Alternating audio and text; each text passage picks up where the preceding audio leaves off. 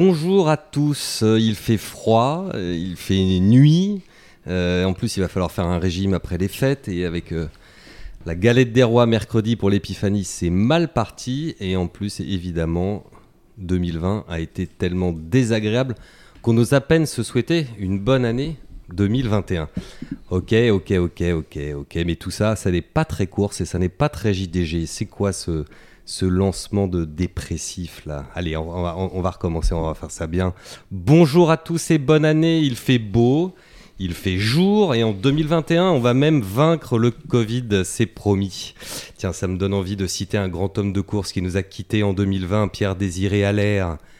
La vie est belle, le ciel est bleu et les femmes sont magnifiques.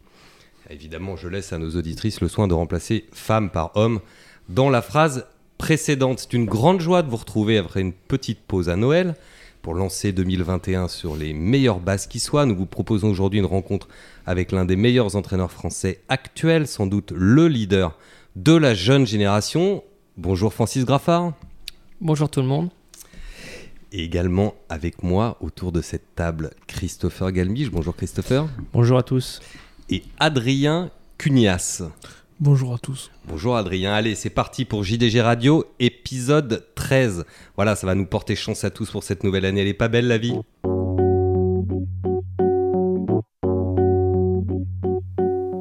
Alors Francis Graffard, désolé pour ce lancement, je sais que vous êtes quelqu'un de, connu pour sa modestie, pour son humilité. Alors quand on vous dit que vous êtes un leader de la nouvelle génération, forcément c'est un peu gênant. oui, oui, un petit peu parce que le leader, je sais pas, mais euh, nouvelle génération, je suis plus la nouvelle génération malheureusement. Il y a une nouvelle génération derrière moi. Euh, voilà, on a passé les 40 ans et voilà, je, reste jeune par rapport à certains, mais euh, je suis déjà plus vieux que d'autres. Disons, nouvelle génération, ce que je voulais dire, c'est que vous faites partie quand même des jeunes dans le haut du tableau, puisqu'on sait que dans le haut du tableau, vous faites un métier d'expérience, souvent des gens un peu plus avancés en âge qui trustent les, premières places. Euh, oui, je suis dans le haut du tableau, oui. Très bien. Alors on va entrer directement dans le vif du sujet. Adrien, hein, ce que je vous propose, c'est de poser votre première question à, Francis en parlant directement de son écurie. Bah, je vais commencer tout simplement par enfreindre euh, une règle. Hein. Je vais poser une question qui en fait deux questions. Ça, c'est interdit normalement. Oui, je sais, mais bon, la tentation est trop grande. Donc, euh, vous faites partie des gens qui ont eu probablement euh, la plus forte croissance en termes d'effectifs. on a l'impression que toutes les Kazakhs que chaque entraîneur, rêverait d'avoir, vous les avez actuellement. C'est assez impressionnant. Du coup, mes deux questions sont les suivantes. Euh, combien de chevaux vous allez avoir cette année à l'entraînement? C'est la première. Et la deuxième, comment vous allez vous organiser pour gérer un tel effectif? Depuis que je suis installé, c'est vrai que mon effectif a grossi euh, de manière euh, importante et régulière. Et donc tous les ans, au mois de octobre-novembre, c'est toujours un casse-tête en termes d'organisation. Comment on va faire pour mettre en place euh, l'organisation, que ce soit euh, de place pour accueillir les chevaux, mais aussi de personnel pour pouvoir les sortir?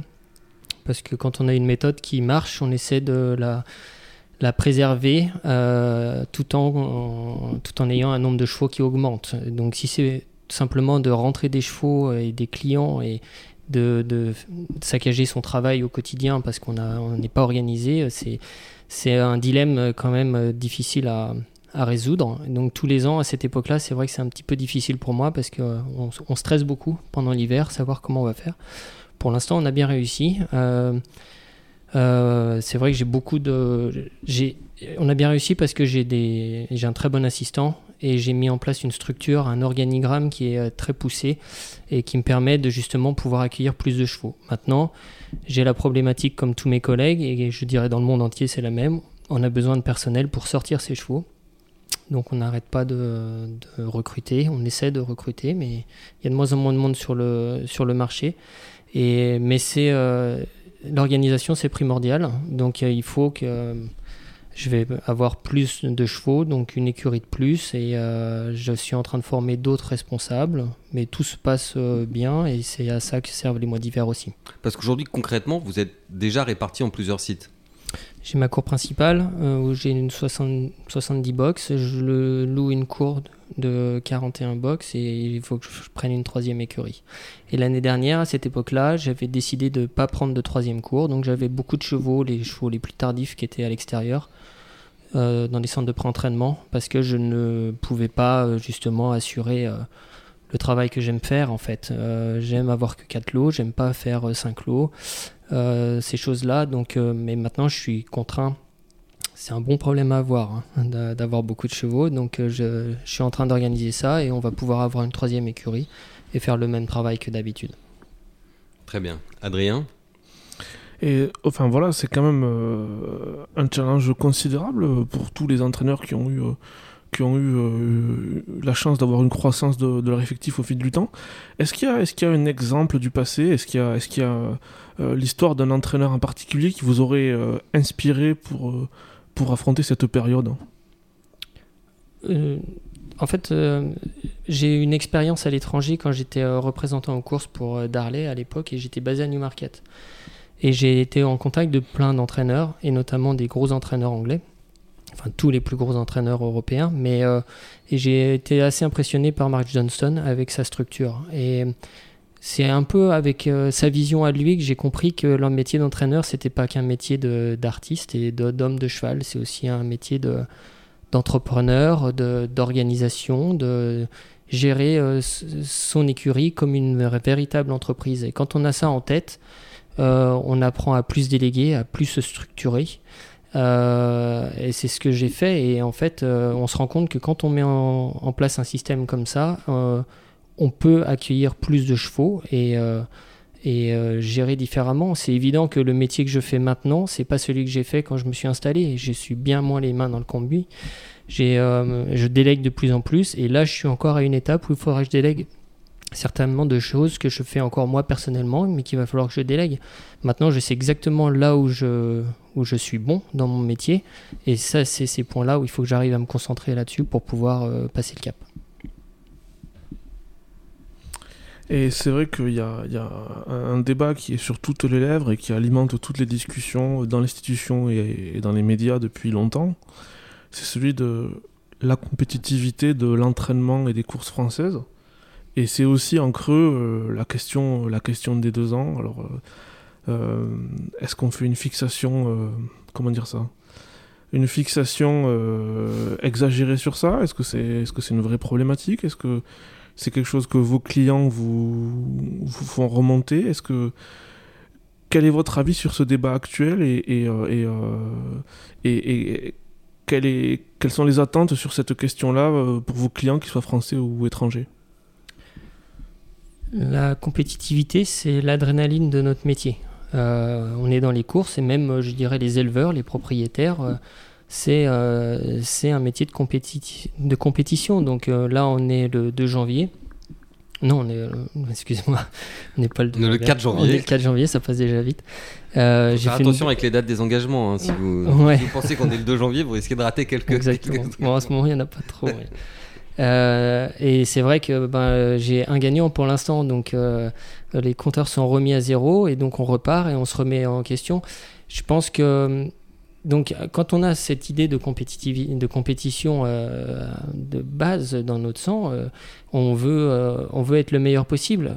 Je, je suis convaincu qu'on a en France, c'est pour ça que je me suis installé en France, on a les, meilleurs, les meilleures installations, on a les, les très bons jockeys, on a des grands entraîneurs et des, grands, des grands élevages. si on, on, a les armes pour être compétitif et d'ailleurs dès qu'on va à l'étranger on est, on est compétitif. Maintenant on va moins à l'étranger que, que eux ne viennent puisque on a des allocations très attractives ici. Donc, euh, donc voilà, mais j'ai, on a, je suis contre avoir euh, des complexes d'infériorité par rapport aux étrangers. Euh, d'ailleurs, ça se ressent un petit peu dans, dans, mes tentatives de courir à l'étranger. J'hésite pas, dès que je vois que j'ai un bon cheval, on n'hésite pas à y aller. Euh, je n'ai absolument aucun propriétaire qui me font des remarques sur notre manque de compétitivité. Euh, ils euh, nous font confiance et je pense qu'ils sont récompensés dans, dans de la façon dont on exploite les chevaux. Maintenant, on a une approche qui est totalement différente en France que par rapport en Angleterre ou en Irlande sur la manière d'exploiter les chevaux. Et en Angleterre, ils ont déjà le double de chevaux de nous, ils ont la meilleure qualité, puisque euh, simplement prendre euh, les ventes de sélection d'août Deauville, les top price, peut-être moins maintenant, mais ça partait quand même tout en Angleterre. Donc quand on a un bon cheval ici en France, on arrive à l'exploiter. Euh, aussi bien que les Anglais. Bon, ils ont plus, donc ils ont plus de chevaux de grande qualité, et ils ont le meeting de Royal Ascot, qui est une obsession pour eux avec leurs deux ans. Donc ils ont tout un, un panel de chevaux qui ne pensent qu'à courir à Royal Ascot. Si on fait le bilan de l'avenir des deux ans qui ont couru les Queen Mary ou les Norfolk à Ascot, je pense qu'à la fin de la saison, il n'y en a plus beaucoup qui sont en activité. Donc euh, voilà, nous, si, si on avait un meeting comme ça, euh, peut-être qu'on aurait une autre approche. Mais je veux pas qu'on remette en cause l'ensemble de notre euh, façon d'entraîner les chevaux pour, pour être plus compétitif. Alors précisément, remettre en cause, est-ce que le problème de compétitivité des chevaux français, on va pas dire s'il est réel ou pas réel, mais toujours est-il que parfois il nous arrive quand même de perdre des courses, y compris chez nous, est-ce que c'est la faute des entraîneurs qui courent pas assez leurs chevaux quand ils sont jeunes? Ou qui les poussent pas assez quand ils sont jeunes? Non. Non, non, je. je, Pour vous, c'est pas, c'est pas que vous avez moins envie de courir, c'est pas parce que vous voulez pas que les chevaux Je pense, je suis convaincu que les entraîneurs euh, courent leurs chevaux quand ils peuvent les courir. Moi, si j'ai un cheval capable d'aller aux courses, je, je fais pas exprès de le laisser au box pour pas y aller. Quoi. on va aux courses on, euh, quand ils peuvent. Quand ils ne peuvent pas, on les respecte. Et euh, enfin, moi, je, voilà, je les respecte, j'attends un peu plus. Après, il y a une question d'origine aussi. Moi, j'ai un, deux ans par Mémas euh, que j'ai couru deux fois, qui est arrivé chez moi tard puisqu'il était passé au brise-up au mois de juillet. C'est le, je crois que c'était le seul Mémas de deux ans euh, en France. Mémas, c'est quand même l'étalon qui a fait 54 gagnants de deux ans l'année dernière. Hmm. Et donc, on en a un en France. Un en France, Donc c'est révélateur, voilà. Donc un cheval qui et surtout euh, les, deux ans qui sont exploités sur les courtes distances euh, au printemps, c'est c'est une question de enfin voilà ils pas ils sont très spécifiques en fait. Ils se ils se déclenchent d'eux-mêmes en fait. Ils vont aux courses d'eux-mêmes. Soit ils sont un petit peu un petit peu fous dans leur tête et puis ils font tout par précipitation et vous les emmenez aux courses de bonheur mais ce ne sont pas des chevaux d'avenir non plus. Après euh, est-ce qu'il y a des entraîneurs qui qui essaient de courir plus plus euh, rapidement des deux ans euh, sur des distances qui ne sont pas à leur aptitude pour pouvoir les exploiter de bonne heure, peut-être que ça se fait. Mais ces chevaux-là ne sont pas des chevaux de qualité qui permettent d'être compétitifs contre des meilleurs chevaux anglais euh, qui vont venir nous cogner. Donc en fait, je, je pense qu'il il faut euh, il faut faire confiance aux entraîneurs français. et je pense qu'à la base, il y a quand même un élevage français qui n'est pas pour faire du 2 ans euh, précoce euh, de 1000 mètres au mois de, au mois de mai, c'est clair. mais je pense que quand les entraîneurs français en ont un capable de faire ça, ils passent pas à côté. Et je donnerai juste un exemple parce que j'étais à cette époque-là chez Monsieur Droyer-Dupré. Monsieur Droyer-Dupré qui est sûrement pas réputé pour être un entraîneur de deux ans, quand il a eu Sioni dans ses mains, il n'est pas passé à côté. Mmh. De manière un peu injuste d'ailleurs, parce qu'il a garni, il, a, il fait partie des rares entraîneurs français actuels qui est au palmarès du Morny. Exactement, euh, exactement. Et moi, j'étais euh, chez lui à l'époque et il n'avait pas de chevaux pour courir ces courses-là. Mmh. Donc euh, lui, c'est un entraîneur classique qui respecte ses chevaux, qui fait en fonction des chevaux. Mais dans son effectif, il n'avait pas, il n'a pas des deux ans pour courir 1000 mètres. Mais quand il en a un, eh il passe pas à compter parce que c'est un très bon entraîneur. Et je pense que c'est une règle générale sur les entraîneurs français. Maintenant, peut-être que les éleveurs français doivent euh, aussi réorienter euh, certaines juments, euh, enfin avoir plus de juments précoces et vite. Et, aller à des, des, étalons qui donnent ça. voilà. Mais tout à l'heure, vous parliez de l'exemple anglais avec les groupes de Royal Ascot qui sont un vrai objectif. Là, si vous dites ça, c'est bien que le programme peut être un driver de l'élevage et de l'entraînement aussi. C'est bien ce qui se passe en Angleterre. C'est le programme qui dit ça. S'il n'y avait pas de, groupe pour deux ans à Royal Ascot, est-ce que les Anglais attaqueraient leurs chevaux aussitôt? Est-ce que les éleveurs essaieraient de faire ah autant de précocité? Non. Sûrement pas. Sûrement pas. Mais ils ont, ils ont et un élevage qui leur fournit ces chevaux-là. Ils achètent des chevaux euh, avec ces objectifs-là. Vous n'allez pas trouver des, euh, des étalons. Euh, enfin, sur ces courses-là, c'est voilà, c'est spécifique. Et on ne va pas euh, changer du jour au lendemain euh, ce, qui a, ce qui a fait notre, notre richesse en France aussi, à mon avis. Mais donc, est-ce que France Gallo a, a raison de s'emparer du problème ou est-ce que oui, parce finalement c'est un faux problème? Est-ce que Non, oui, c'est important de. Je pense qu'il faut. Il y a quand même. Les propriétaires veulent, veulent qu'on rentabiliser leurs chevaux le plus rapidement possible. et je pense qu'il y a une certaine catégorie de chevaux qui ont besoin d'être exploités de bonne heure et qu'il y ait des courses pour ces chevaux-là c'est pas plus mal, mais je veux pas qu'on remette tout en cause euh, euh, tout le temps euh, par un complexe d'infériorité par rapport aux Anglais. Quoi. voilà.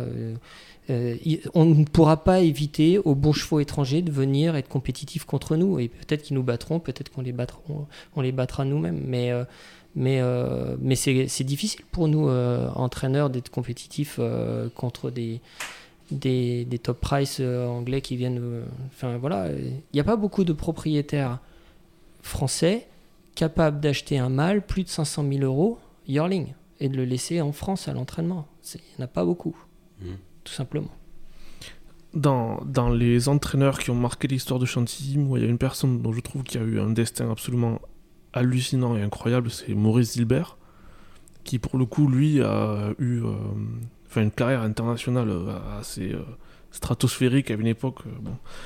Et c'est vrai qu'à la fois il était oriental mais aussi très français. Et c'est vrai qu'en France on aime, on aime être défaitiste un petit peu et dire c'est foutu, etc., etc. Et dans les choses que j'ai lues, que, je, que j'ai lu parce que je m'y suis intéressé à son cas, il y a notamment le fait que déjà dès les années 80-90, il disait que c'était la France avait perdu son attractivité, que c'était très difficile d'avoir le premier choix de chevaux et que c'était devenu très difficile d'attirer les grandes Kazakhs étrangères. Qu'est-ce que ça vous inspire deux ou trois décennies plus tard? Euh, moi, je suis pas du tout défaitiste. Euh, c'est difficile d'attirer les grands propriétaires, d'attirer les bons chevaux, et c'est pour ça que c'est euh, très difficile. Et je pense que ça a toujours été difficile. maintenant, c'est pas impossible. mais il faut vraiment se battre pour ça. Et c'est vrai que euh, d'être compétitif au plus haut niveau pour pouvoir attirer, c'est compliqué, mais, euh, mais c'est pas impossible.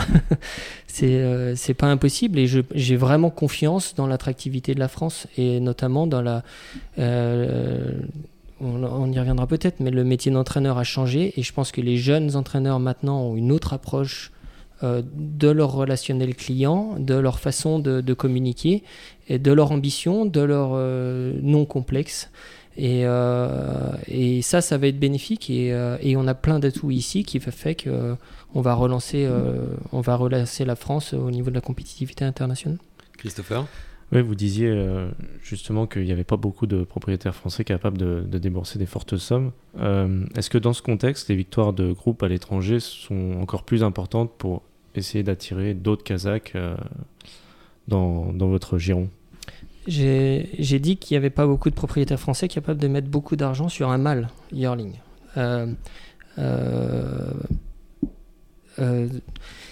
les victoires à l'étranger, c'est sûr que pour, pour se faire une, une tribune, c'est très très important. Bon, après, toutes les, grandes courses ont, de l'aura, mais euh, l'année dernière, il y a deux ans, quand on a couru euh, le, gagner le Diane et à cinq jours après les Coronation, si on me demande laquelle a eu le plus d'impact en termes de notoriété, j'imagine que c'est celle d'Ascot euh, quand même.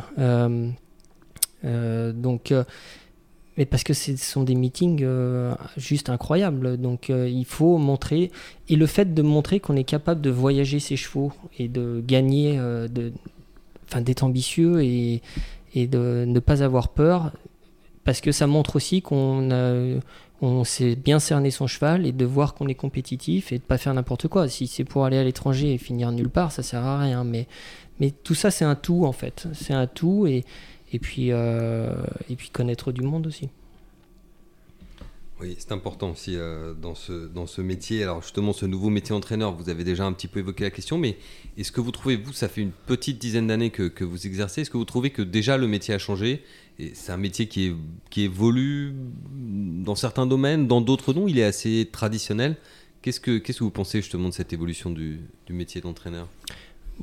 J'imagine qu'il a, un petit peu changé. Moi, ça, fait, ça va être ma neuvième année, donc euh, je vois un petit peu de changement à, mon niveau euh, euh, sur la communication, sur l'organisation. C'est évident que euh, la génération d'avant une approche euh, totale, enfin j'imagine, mais une approche un petit peu différente sur le fait que ça reste très compétitif. Les propriétaires sont assez changeants. Les gros propriétaires éleveurs qu'on avait, qui se concentraient avec un entraîneur, ils n'étaient pas euh, très changeants. Maintenant, euh, il y a quand même beaucoup plus de concurrence et vous êtes à la mode, l'année d'après vous êtes moins à la mode, c'est très très compétitif, il faut toujours essayer de rentrer des nouveaux clients. Euh, et et c'est ce côté, ce que j'expliquais tout à l'heure sur le côté entrepreneurial, d'être très structuré, parce que c'est un métier où on peut se noyer dans les heures et à se disperser totalement. Et si vous êtes là, c'est un métier qui rend complètement fou parce que vous êtes tiraillé dans tous les sens et il faut être partout, il faut être à deux endroits différents euh, en même temps. Et, donc il faut, il faut euh, être vraiment structuré. Euh, et bien, bien accompagné avec du bon personnel, je crois que ça c'est la clé. Ça a sûrement été la clé avant, mais encore plus maintenant parce que le personnel est, est de plus en plus rare. Ils doivent faire des heures et, et ils ont des vraies responsabilités. Et maintenant, comme on est joignable tout le temps à cause du téléphone ou des mails ou de WhatsApp, euh, l'entraîneur est vraiment sollicité euh, régulièrement par rapport à il y a 30 ans où j'imagine que c'était. Euh, je sais, Sir Mark Prescott, il prenait deux heures le dimanche pour passer un coup de fil à ses propriétaires, c'était tout. Donc il n'était pas dérangé la semaine. Donc voilà, c'est beaucoup d'organisation pour pouvoir être plutôt bien dans sa tête et avoir gardé les pieds sur terre. Et par contre, je, crois qu'il y a quand même toujours le côté euh, artistique du métier, où à la fin, c'est un ressenti de l'entraîneur lui-même qui prend une décision qui va peut-être pas être explicable aux yeux de, même de son assistant, mais il prend cette décision de courir ou de pas courir un cheval, de viser telle course. Et c'est là où euh, il y a un côté encore de feeling qui est important à, conserver. Mais euh, c'est un tout. Est-ce que vous pensez que les 35 heures ont affecté la qualité de l'entraînement français? Euh, L'entraînement français a été obligé de s'adapter à cette mesure. Je ne pense pas qu'on soit les seuls métiers où, ça nous a affecté. maintenant, c'est vrai que c'est en termes de coûts. J'imagine que les entraîneurs sont moins riches qu'ils étaient dans le passé à cause de ce genre de mesures. Et puis le personnel, voilà, c'est oui, ça nous a ça nous a demandé un fort adaptation. Euh, on fait on brosse plus les chevaux à l'écurie du soir, des choses comme ça. Maintenant, le métier a changé. Euh, c'est différent et il faut s'adapter, mais je pense qu'on y arrive quand même. Et euh, est-ce que vous avez décidé de prendre des cours d'allemand? Parce que c'est assez impressionnant le nombre de Kazakhs prestigieuses allemandes que vous, que, que vous avez maintenant dans votre On peut les citer, Adrien? J'ai vu, enfin à 7 heures, vous avez un, euh, un cheval pour Helmut von Fink, qui est le propriétaire de Soldier Rollo, 4 chevaux pour Geschtut Schlenderen, un pour Bern Dietel, euh, deux chevaux pour la propriétaire du Geschtut Goldschorf. Je m'aventure pas à prononcer son, son, nom de famille parce que c'est Madame Bischoff Lafrentz. Exactement, et dessus à Monsieur von Schubert. Et euh, c'est quand même, enfin, ça fait de longue date qu'ils ont des, les Allemands ont, ont des, des chevaux à l'entraînement à Chantilly, mais c'est quand même une, une percée notable dans votre, dans votre effectif et des bons pédigrés. Cette filière, cette filière allemande, elle vient d'où? C'est la victoire dans le derby qui a déclenché d'autres ou c'était déjà oh, présent Ça c'est évident que la victoire dans le derby a, a été... Euh, derby allemand, hein, précisons-le. Oui, derby allemand, ça, ça a été un révélateur parce que je, crois que ça n'avait pas été fait avant. Euh, donc... Et après, je pense que ça arrive à un moment où les courses en Allemagne, en Allemagne vont moins bien et ces gros propriétaires allemands euh, avaient dans l'optique de peut-être recentrer une, fin de délocaliser une partie de leur effectif et c'est arrivé un, petit peu tout en même temps euh, avec ma victoire dans le derby donc peut-être que mon nom euh, a été un petit peu sur les tablettes de, ces propriétaires là mais je suis ravi parce que c'est c'est un autre type de propriétariat. ce sont des éleveurs propriétaires qui sont ultra patients avec leurs chevaux. Alors eux, pour le coup, si vous leur dites vous allez courir un deux ans, ils sont en panique complet. ils vous disent surtout prenez votre temps. Donc c'est une approche différente. C'est pour ça qu'il faut pas avoir de complexe en fait. On s'adapte avec euh, nos clients et tout ça. Euh, et d'ailleurs, si vous avez un client anglais qui va vous, je reviens sur les deux ans, mais un client qui veut faire du deux ans, il va pas vous envoyer un cheval avec une origine d'obstacle ou hyper tardif. Il s'attend, ils, savent aussi très bien. Ils vous demandent pas l'impossible, quoi. mais oui, cette clientèle allemande, c'est bah, c'est c'est très gratifiant pour toute mon équipe. Et bien en plus, des, ces éleveurs-là, il y en a un certain nombre qui ont des pédigrés assez, enfin, de vrais premiers plans, quoi. C'est vrai que ce sont des chevaux qui sont nés pour courir et qui sont euh, tous ceux que je reçois sont des chevaux avec beaucoup de physique et qui, qui encaissent l'entraînement et qui sont des vrais chevaux de course quoi. Ils sont vraiment euh, après je connais pas le niveau de tous ceux que j'ai actuellement mais mais euh, mais en tout cas ils sont ils sont vraiment plaisants. Et donc tout à l'heure on a parlé du fait que ça fait à peu près une décennie que vous entraînez. Donc il y a l'expérience de l'entraînement des chevaux en tant que lui-même mais il y a aussi l'expérience de l'entraîneur entraîneur de propriétaire et du coup, avec les, questions en creux, c'est celle du recrutement et celle de la création des vocations. Alors vous, après, après une décennie, qu'est-ce qui a le mieux marché pour vous pour entretenir la flamme et recruter des, nouveaux propriétaires? Les résultats. Il n'y a que ça qui compte. c'est vous, euh, euh, quand... Euh, bon, moi j'ai toujours été franc avec mes propriétaires. J'ai jamais jamais gardé un cheval qui n'avait pas le niveau ou même je renvoyais des chevaux qui avaient besoin de faire un break euh, par exemple au mois d'octobre novembre et ça me mettait avec mon personnel euh, j'avais des box vides mais euh, en fait j'ai toujours fait dans le sens des, chevaux donc des propriétaires et je pense que tout ça ça déjà ça m'a permis d'avoir les résultats que j'ai eu et puis et puis et, puis d'avoir une certaine fidélité des propriétaires. Maintenant, euh, vous avez euh, quand, quand, ça se passe mal avec un propriétaire, euh, avec les résultats, bon ben ils partent. Après, il y en a qui reviennent. Enfin voilà, c'est. Et, et, puis surtout, c'est quand je me suis installé, j'ai vraiment été chercher les propriétaires. J'ai été aux ventes régulièrement et je, je devais m'être un peu chiant avec certains parce que je je tapinais, comme on dit, euh, fortement, quoi, pour essayer d'avoir des chevaux et essayer de se lancer. Et puis j'avais quand même un gros carnet d'adresses avec mes, euh, mes expériences passées, qui fait que quand le, jour où j'ai pu prouver que je savais entraîner un cheval, je n'étais pas trop maladroit, euh, là tout mon carnet d'adresses s'était mis en route. Mais, mais bon, les propriétaires, il faut, il faut les entretenir, comme vous dites. il faut leur apporter des résultats, quoi qu'il arrive. Mais aujourd'hui, quelle est la part de chevaux que vous êtes vraiment allé chercher avec les dents ou de propriétaires que vous êtes allé chercher vous-même et, des demandes entrantes. Je suppose que vous êtes sollicité aussi directement, même par des gens que vous n'avez pas appelé vous-même.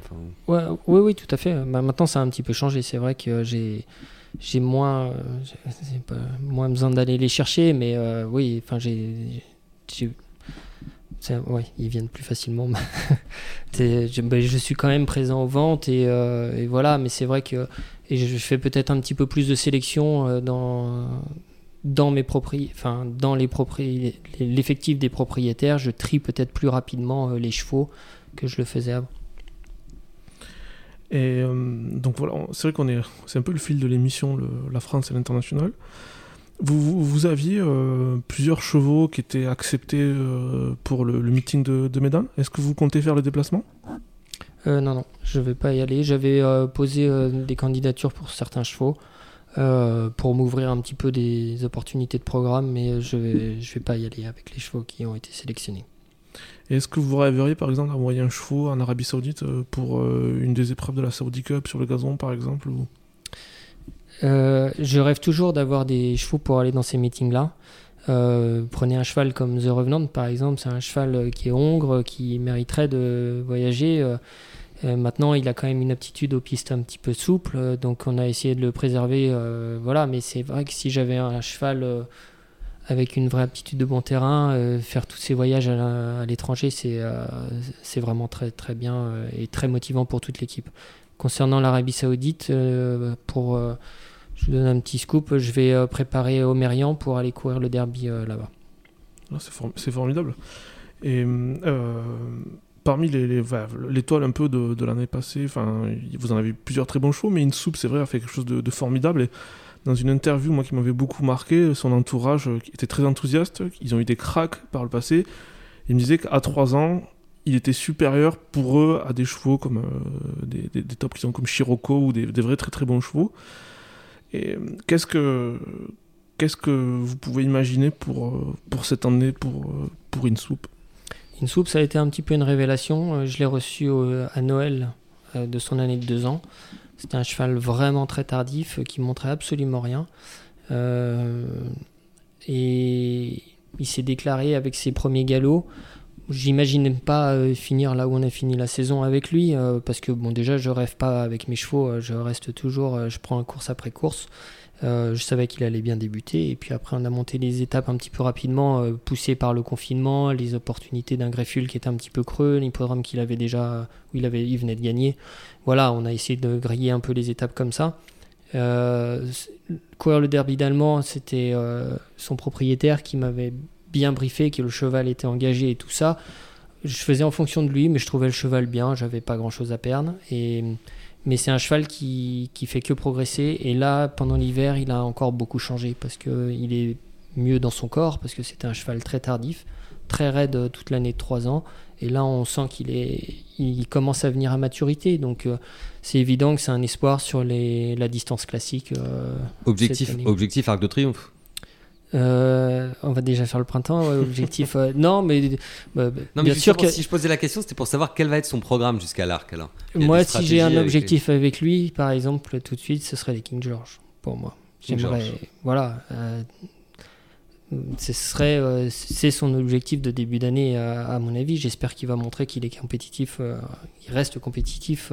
On on sait pas ce qu'on aura à, battre dans ces courses-là, mais, mais s'il montre que c'est un cheval euh, avec lequel il faut compter sur la distance classique, oui, son objectif, ce serait les King George cet été. voilà. Déjà, ce serait bien. Ouais, très bien. Après, il sera toujours temps de penser à l'arc. Et exactement. J'étais quand même, j'étais J'étais, euh, j'aime pas être second et c'est vrai que l'arc c'est une, pilule qui est difficile à passer pour euh, pour nous, mais euh, parce que je pense qu'il y avait une opportunité cette année. C'était une année, une édition un petit peu particulière et donc il y avait une, une, petite fenêtre. On a failli marquer le, but, donc voilà, mais voilà. Et un autre vrai très bon cheval, c'est The Revenant. Qu'est-ce que quels sont vos rêves les plus fous et les plus inavouables avec lui hein? En, 2021 ouais, déjà ce qu'il a fait, c'est pas mal. Là, je, avec lui, on, on rêve plus parce qu'il a déjà tellement fait. Euh, enfin, c'est vraiment un super cheval. Il est parti en vacances euh, après sa victoire. Bah, déjà cette année, en, 2020, c'était incroyable. De, il a couru deux fois. Il a gagné, euh, il a gagné ses deux courses. c'est génial parce qu'il faut quand même se mettre à la place de toute mon équipe. C'était hyper frustrant d'avoir un cheval comme ça qui était au pré. Et quand il est revenu, on l'a remis en route. On a loupé la saison avec ce cheval-là. Donc on a rattrapé. rappelons-le, rappelons il lui faut des pistes très assouplies. Et par la faute du Covid et notamment la, suppression de la première partie de saison, il n'a pas pu euh, en fait. Euh, ben voilà, on s'était dit, ben, on va pas pouvoir faire la première partie. Donc euh, on sait qu'on va faire un bon automne, on va se concentrer sur l'automne. Donc on l'a renvoyé au pré à ce moment-là. Quoi. Donc c'est des décisions difficiles à prendre parce qu'on a envie de courir ces chevaux-là. Et, euh, mais, mais on a été récompensé. Il est revenu à l'entraînement, il est super. Euh, lui, euh, j'imagine, soit il sera rallongé un petit peu pour l'Ispahan, soit il ira courir les Lockings à Newbury. Et un, cheval, enfin un deux ans extrêmement impressionnant, c'est chez Pierre. avec lui, avec lui, j'imagine qu'on peut rêver aussi. c'est un poulain très très sympa. Euh, qui, qui hiverne bien. Il devait courir la liste. C'était le Yakolev, euh, je crois, à Chantilly, mais la piste était trop trop pénible et je voulais pas. Euh, voilà, je, voulais pas prendre le risque. Voilà encore une raison de. J'ai pas couru mon deux ans, je m'excuserai, mais. mais donc, mais c'est un cheval. voilà, c'est un espoir de l'écurie cette année. La question avec lui, c'est est-ce qu'il va faire 1600 mètres ou est-ce qu'on va être obligé de le garder sur 1200 mètres? Donc, on va voir où on va recommencer l'année. Euh, soit il, il, commencera dans le Jebel pour voir euh, quelles sont euh, ses aptitudes. Ses premiers galops. c'est pas mal sur 14, justement, pour se faire une idée de savoir si c'est voilà. plus 12 ou plus 16. Voilà. Mais, mais, après, ça va dépendre de ses premiers galops. Si vraiment il montre qu'il a de la vitesse, on s'orientera sur un programme comme Wooded avec le Texanita en début d'année. Puis... Bah alors, justement, en parlant de Wooded, c'est vrai que dans la possibilité qu'un entraîneur passe à la postérité, s'il a façonné des étalons, ça ça change la donne. Euh, Erupt aurait peut-être euh, pu faire la monte euh, dans l'hémisphère nord, mais il est parti dans l'hémisphère sud, donc loin des yeux, loin du cœur. Et c'est vrai que Woodard rentre au- est rentré à, à, à Étréan. Je, je suis pas dans les petits. Non, Al pardon, à- Shakab, Al Shakab, pardon, à- Adrien, à ça m'étonne, ça m'étonne de votre part quand même. Et non, c'est- Spécialiste des non, étalons c'est- qui confondent deux haras c'est français. vrai, c'est qu'il est, il est, il est élevé à Étréan, Oui. acheté par Nicolas Vatrigan, et il est rentré, euh, il est rentré à Bouctou. Et je suis pas dans les, dans les papiers de Bouctou, mais je- j'ai l'impression que c'est un cheval avec les éleveurs quand on parle qui, qui attire beaucoup. Bon, bah, il y a son pédigré, mais aussi ce qu'il ce qu'il a fait. Je, je serais pas étonné si, si il saillissait énormément euh, cette année. Alors, euh, vous, voilà, maintenant, après, après, après l'avoir entraîné, pour vous, c'était vraiment quoi les principales qualités de ce, cheval-là? Déjà, il était euh, très important à deux ans. Euh, C'était un deux ans hyper impressionnant physiquement et qui a toujours encaissé le travail sans problème. Donc il était, enfin voilà, il, il a été aux courses, il a jamais eu de pépin physique, mais il était euh, physiquement impressionnant. Et d'ailleurs, euh, Mark Johnson m'avait dit un truc intéressant. Il m'avait dit que le poids de forme d'un deux ans, c'est le même qu'à trois ans. Je trouve ça assez intéressant parce que euh, ça montre qu'un cheval précoce, en fait, il est physiquement, il est capable et les autres, euh, ils Mm. ne le sont pas. Euh, donc euh, ça, c'était sa grosse qualité et il a, il a montré énormément de vitesse. C'était un cheval qui, euh, qui avait de la vitesse intrinsèque. Sa, sa- distance, c'était 1200 mètres bon terrain. Malheureusement, euh, on, a on a loupé les Commonwealth euh, cette année à Scott, ce qui était son gros objectif, où je pense qu'il aurait vraiment été très performant. Et après, c'est vrai que le programme était très compliqué pour lui, donc il a, il a eu une saison assez frustrante. J'ai orienté ma saison pour l'endurcir en me disant c'est un sprinter, on aura un bon 4 ans. Et on a même hésité à courir l'abbaye puisque c'était 1000 mètres et terrain souple. Et donc euh, c'était un challenge, mais le cheval avait été un petit peu endurci et puis il a montré sa qualité sur, euh, sur une distance qui n'était pas forcément vraiment la sienne et un terrain qui n'était pas le sien, mais c'était un très, un très bon cheval. Et on revient encore aux deux ans. Un étalon comme ça dans le parc d'étalons français, c'est exceptionnel pour, euh, pour justement pouvoir produire des deux ans euh, parce qu'il avait, il était sain, il était bien dans sa tête, il était précoce et il avait de la vitesse. Donc euh, c'est des critères qui font que on va peut-être euh, pouvoir battre les Anglais plus tard, dans trois ans. faut être patient un petit peu. Christopher? Une question un peu plus politique sur les, les hippodromes en province. On en a beaucoup, notamment ceux qui permettent à, éventuellement à des femelles n'ont pas gagné de trouver leur course. Est-ce que c'est un poids ou un, atout d'avoir autant de, pistes euh, Quel est votre ressenti là-dessus? Ouais, c'est un petit peu. euh, c'est historique en France. En fait, ça fait partie du.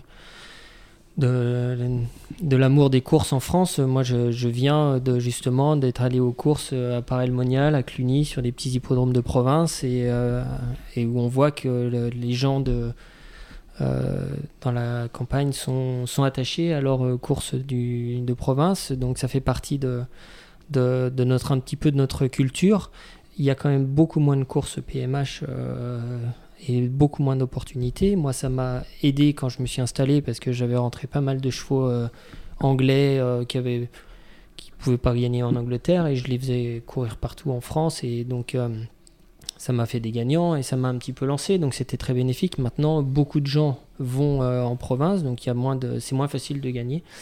Euh, la seule chose je, pense qu'il va falloir, euh, quoi qu'il arrive, en, en réduire le nombre parce que pour des problèmes de sécurité, d'organisation, quand vous faites beaucoup de kilomètres et qu'il n'y a pas de boxe sur l'hippodrome, ça devient quand même très compliqué. Avant, il y avait des entraîneurs de région qui, pouvaient, qui pouvaient euh, courir sur place. Maintenant, euh, enfin, on voyage un peu partout. C'est vrai que ça devient compliqué et au niveau de la sécurité, on peut plus se permettre euh, de prendre des risques, euh, soit pour les chevaux, avec toutes les associations de protection d'animaux, s'il y a des accidents qui sont mal gérés et tout ça, on sait que ça arrive. C'est- on s'expose en fait.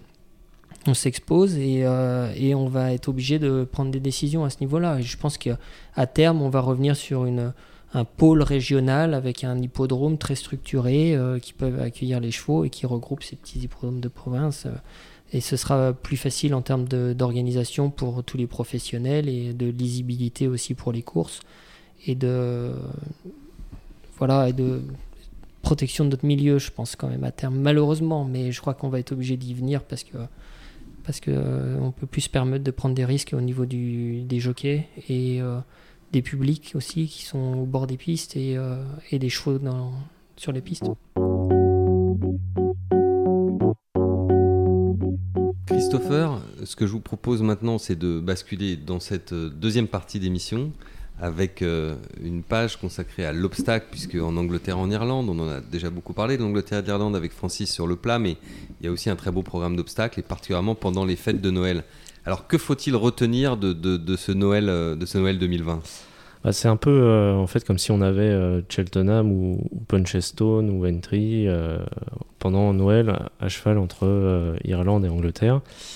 Euh, moi, je, je retiendrai déjà euh, Frodon, euh, parce que c'est un couple vraiment populaire avec Marianne Frost. Les deux sont populaires. L'une parce que c'est une femme jockey qui monte vraiment très bien. L'autre parce qu'il a gagné les fameux gros handicaps du, samedi qui sont très très regardés. Et le cheval, il saute à merveille et il s'entend vraiment à merveille avec Marianne Frost. Donc ça, c'est vraiment quelque chose qui a été assez marquant. Et en plus, s'il pleut et qu'il peut courir la Gold Cup, je pense que c'est un cheval qui va être vraiment très très très très dangereux pour un autre français album photo. Euh, après, bon, il y a eu des victoires comme euh, Chacun pour soi, qui à mon avis va être un des favoris du, du Queen Mother Champion Chess, qu'il aurait déjà dû courir, mais il a eu un petit souci avant la course euh, cette année, enfin l'an dernier. On a Brave Man's Game qui est comparé à, à, Denman, rien que ça, par Paul Nichols. ça, c'est très fort. Donc euh, ça c'est les premiers points. Après on a aussi l'arrivée de deux propriétaires, euh, Noël et Valérie Moran, qui, ont, qui se sont lancés dans, l'élevage et dans l'achat de, chevaux pour courir sous leur couleur. Euh, ils ont acheté Applejad, ils sont installés en Irlande. Rappelons-le, ce sont deux personnes qui ont gagné beaucoup d'argent avec leur entreprise. En fait, ils ont vendu leur entreprise pour 266 millions d'euros et ils, sont ils ont décidé de s'acheter un rat, de se faire plaisir en, courant. C'est bien, ils ont, ils ont, un peu d'avance pour investir. Oui, oui, ils ont pas mal de marge. Bon, ils ont dépensé beaucoup, mais ils ont dépensé un peu moins avec euh, d'autres chevaux. Mais ils ont mis tous leurs chevaux chez Gordon Elliott. Et euh, il y a eu Zanair, euh, qui est sûrement le meilleur 3 ans irlandais sur les obstacles. Ils ont Grand Roi, qui a gagné un groupe 2. Ils ont Rivière d'Etel, qu'on avait vu finir deuxième dans le finaux. Donc ils sont en train de se monter une écurie de façon intelligente. Et en plus, ils ont de la chance dans leurs achats. Donc. Ça, c'est l'autre point. Et enfin, le dernier point, bah, c'est William Higgins. C'est une image assez marrante sur, sur Twitter ou après avoir gagné euh, tous les groupes, parce qu'il a quand même gagné, euh, il a fait 16 gagnants, 6 groupes 1, mmh. et on lui, on lui met le champagne dans le, dans le coffre, et ça n'en finit plus, ça n'en finit plus. Donc c'est assez marrant, et il a fini la période en gagnant avec Album Photo, qui, sera, qui est le grand favori de la Gold Cup, donc c'est les trois points vraiment assez intéressants à retenir. Francis, pour vous, tout ça, c'est pas du chinois, hein, parce que l'obstacle, euh, vous connaissez, vous êtes originaire, rappelons-le, de Saône-et-Loire, qui est une terre à QPS euh, assez puissante. Euh, vous êtes associé dans beaucoup de, avec beaucoup de vos chevaux sur. Enfin, vous êtes associé avec Pierre-Charles Boudot, vous faites monter beaucoup et qui lui-même élève avec sa famille des chevaux d'obstacle. Quelle est votre relation à l'obstacle aujourd'hui? Enfin, il en reste quelque chose de cet héritage ou... Oui, bah c'est un petit peu mon ADN de base. en fait, j'ai été amené aux courses par l'obstacle. Euh, mais j'ai, enfin, je suis avec intérêt. Euh, quand j'ai un peu, un peu le temps, mais j'aimerais pouvoir aller plus à Hauteuil, mais c'est vrai que je, ça me fait plaisir de voir les éleveurs que je, avec qui j'ai gardé des bonnes relations euh, dans le centre, qui, qui sont aussi, qui ont une réussite aussi manifeste. Et, et Pierre Charles, c'est vrai qu'il il réussit très bien avec cet élevage que son père a monté, et j'ai connu ça à l'époque. je trouve que c'est c'est impressionnant la, réussite des chevaux français euh, en obstacle. Mais si je veux faire un parallèle euh, en termes de compétitivité, on en revient euh, sur les chevaux de plat. Là, les chevaux d'obstacle, les meilleurs sont vendus en Angleterre ou en Irlande de notre élevage. Mais ces chevaux-là, ils reviennent pas nous battre en France. ils ne reviennent pas courir nos courses. Tandis qu'en place, c'est un petit peu ce qu'on fait. C'est que nos meilleurs, en gros, sont vendus à l'étranger et ils reviennent après nous battre. Donc ici, ils revenaient ces chevaux-là nous battre. Est-ce qu'on parlerait de la compétitivité des chevaux français euh, entraînés en France? Est-ce qu'on remettrait en cause euh, l'entraînement français? Vous voyez ce que je veux dire? C'est vrai. C'est vrai. On l'a vu avec Béni Desdieux quand elle est revenue, euh, qu'on a vendu, qui, a battu. et peut-être que le fait aussi que les Anglais viennent pas à cause des obstacles en steeple. Je parle du steeple. Oui, puis ils ont, ils ont leur programme ils de Cheltenham, ils sont concentrés là-dessus. Mais ce serait intéressant de voir si c'est tous ces chevaux qu'on vend régulièrement très bien, ou qui fait plaisir à tout le monde de, de vendre des chevaux. Mais s'ils revenaient et ils battaient à chaque fois, euh, peut-être que la tendance s'inverserait. Et... Mais est-ce qu'on remettrait en cause euh, les hmm. entraîneurs euh, d'obstacles français Oui, c'est vrai, c'est une bonne, euh, une bonne question. C'est une bonne question qui ne se pose pas en l'occurrence parce que nos amis anglo-irlandais, effectivement, achètent en général les chevaux français dans un, objectif précis. hein, c'est Cheltenham ou c'est Puncheston, donc euh, on les voit forcément au moins revenir. Mais quand ils reviennent, ils ont des, ils ont des bons résultats, c'est vrai. Ouais, peut-être moins en steep parce que euh, bah, le steep chez eux c'est différent. Il y a une, une régularité dans les obstacles, il n'y a pas de piège entre guillemets. il n'y a pas de, de rivière ou de chose ou de drainage. C'est c'est une régularité donc c'est- peut-être le risque de dérégler un cheval. Quoi. Quand il est vraiment très bon comme album photo, après ils peuvent venir courir le grand steep euh, avec des chevaux de, de gros handicap comme c'est arrivé avec euh, Bureau Sainte qui était cinquième euh, pour Willy Mullins. Mais euh, oui, c'est vrai que s'ils reviennent en vrai, on l'a vu avec, euh, avec Béni des Dieux, elle a battu de bon cœur, euh, qui était grande favorite. et Béni des Dieux, bon, c'était une bonne jument en France. Elle a, là-bas, elle a, Beaucoup progressé. explosé.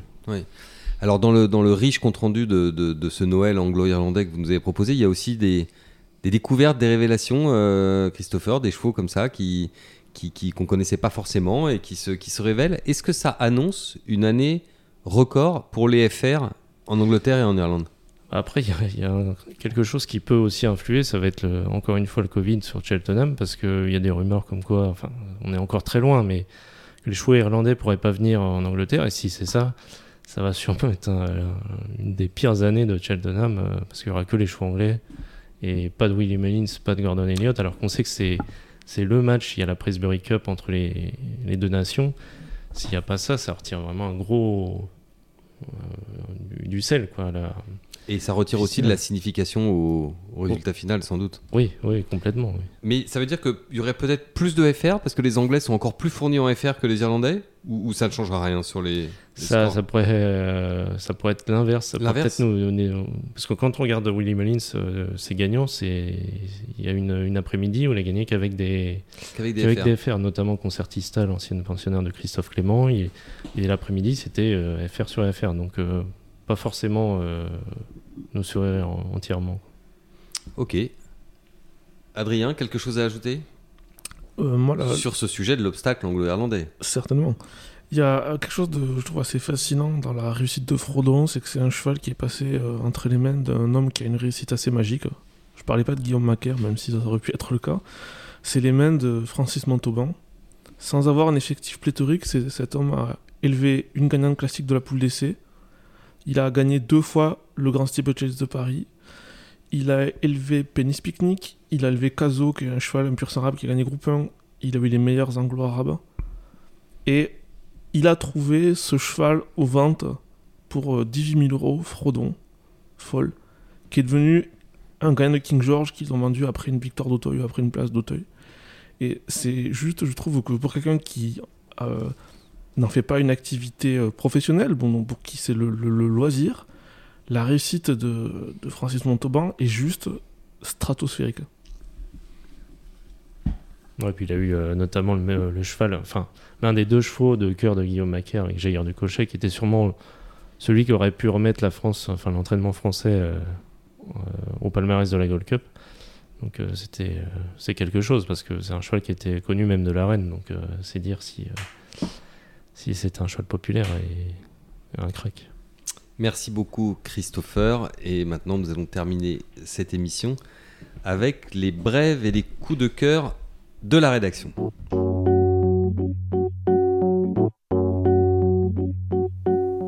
Les brèves et je commence avec euh, le garçon à l'accent rocailleux qui est assis à ma gauche. hein. Je donne pas la parole en premier à notre invité mais je, fais comme un, tour aux cartes hein, en allant dans le sens aiguille d'une montre. Adrien, est-ce que vous avez une, brève pour nous? C'est une brève, brève pardon, et c'est certainement pas un coup de cœur. C'est l'article paru dans Libération qui annonce qu'il y a eu 135 galopeurs morts sur les champs de course euh, en 2019. Euh, comment dire? Cet article qui est signé par euh, Monsieur Clément Lemerlu, j'ai l'impression que l'histoire a commencé en 2019. Il était aux courses en Bretagne sur, je pense, un petit hippodrome. Je ne l'ai pas vérifié. Il a dû voir un ou deux chevaux mourir. Et il a décidé de se la jouer à la Élise Lucet, de renverser la table. Donc il a lancé son enquête, etc.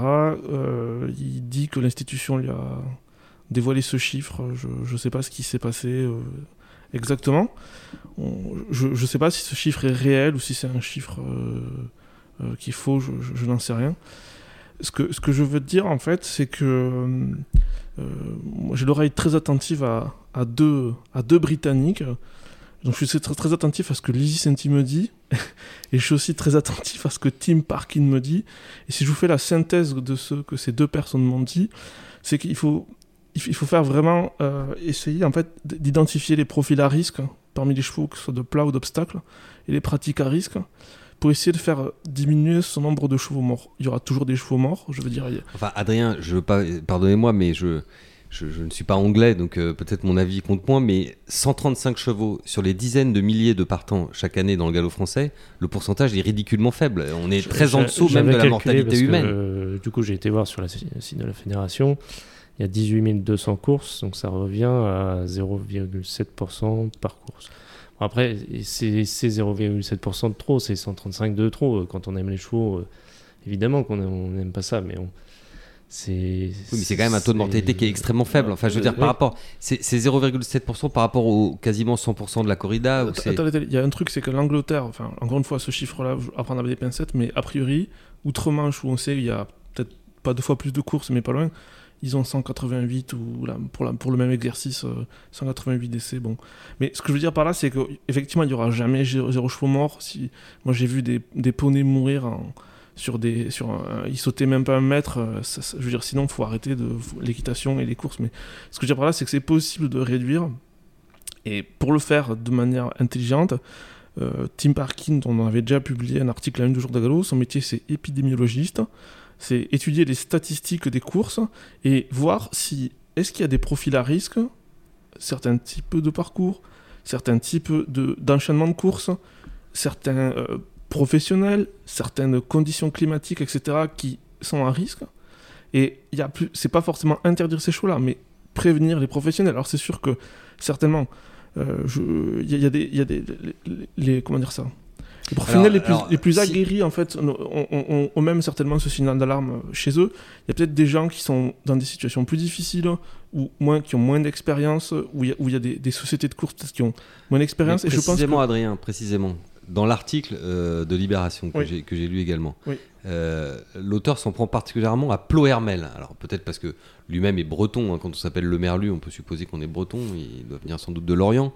Euh, et il s'en prend à Plohermel en disant c'est terrible à Plohermel, il y a eu trois morts la même après-midi. Est-ce que ça veut dire qu'il faut fermer Plohermel parce que euh, parce qu'il y a plus de morts à Plohermel qu'ailleurs? Non, enfin, non, c'est pas, à moi de décider ça et de, de dire ce qu'il faut faire euh, à, Plohermel. La seule chose que je peux dire, c'est qu'en fait, une étude statistique permet de voir si c'est s'il y a des choses à risque, des comportements à risque qu'on peut identifier et comment dire, des accidents qu'on peut essayer d'éviter un peu plus facilement.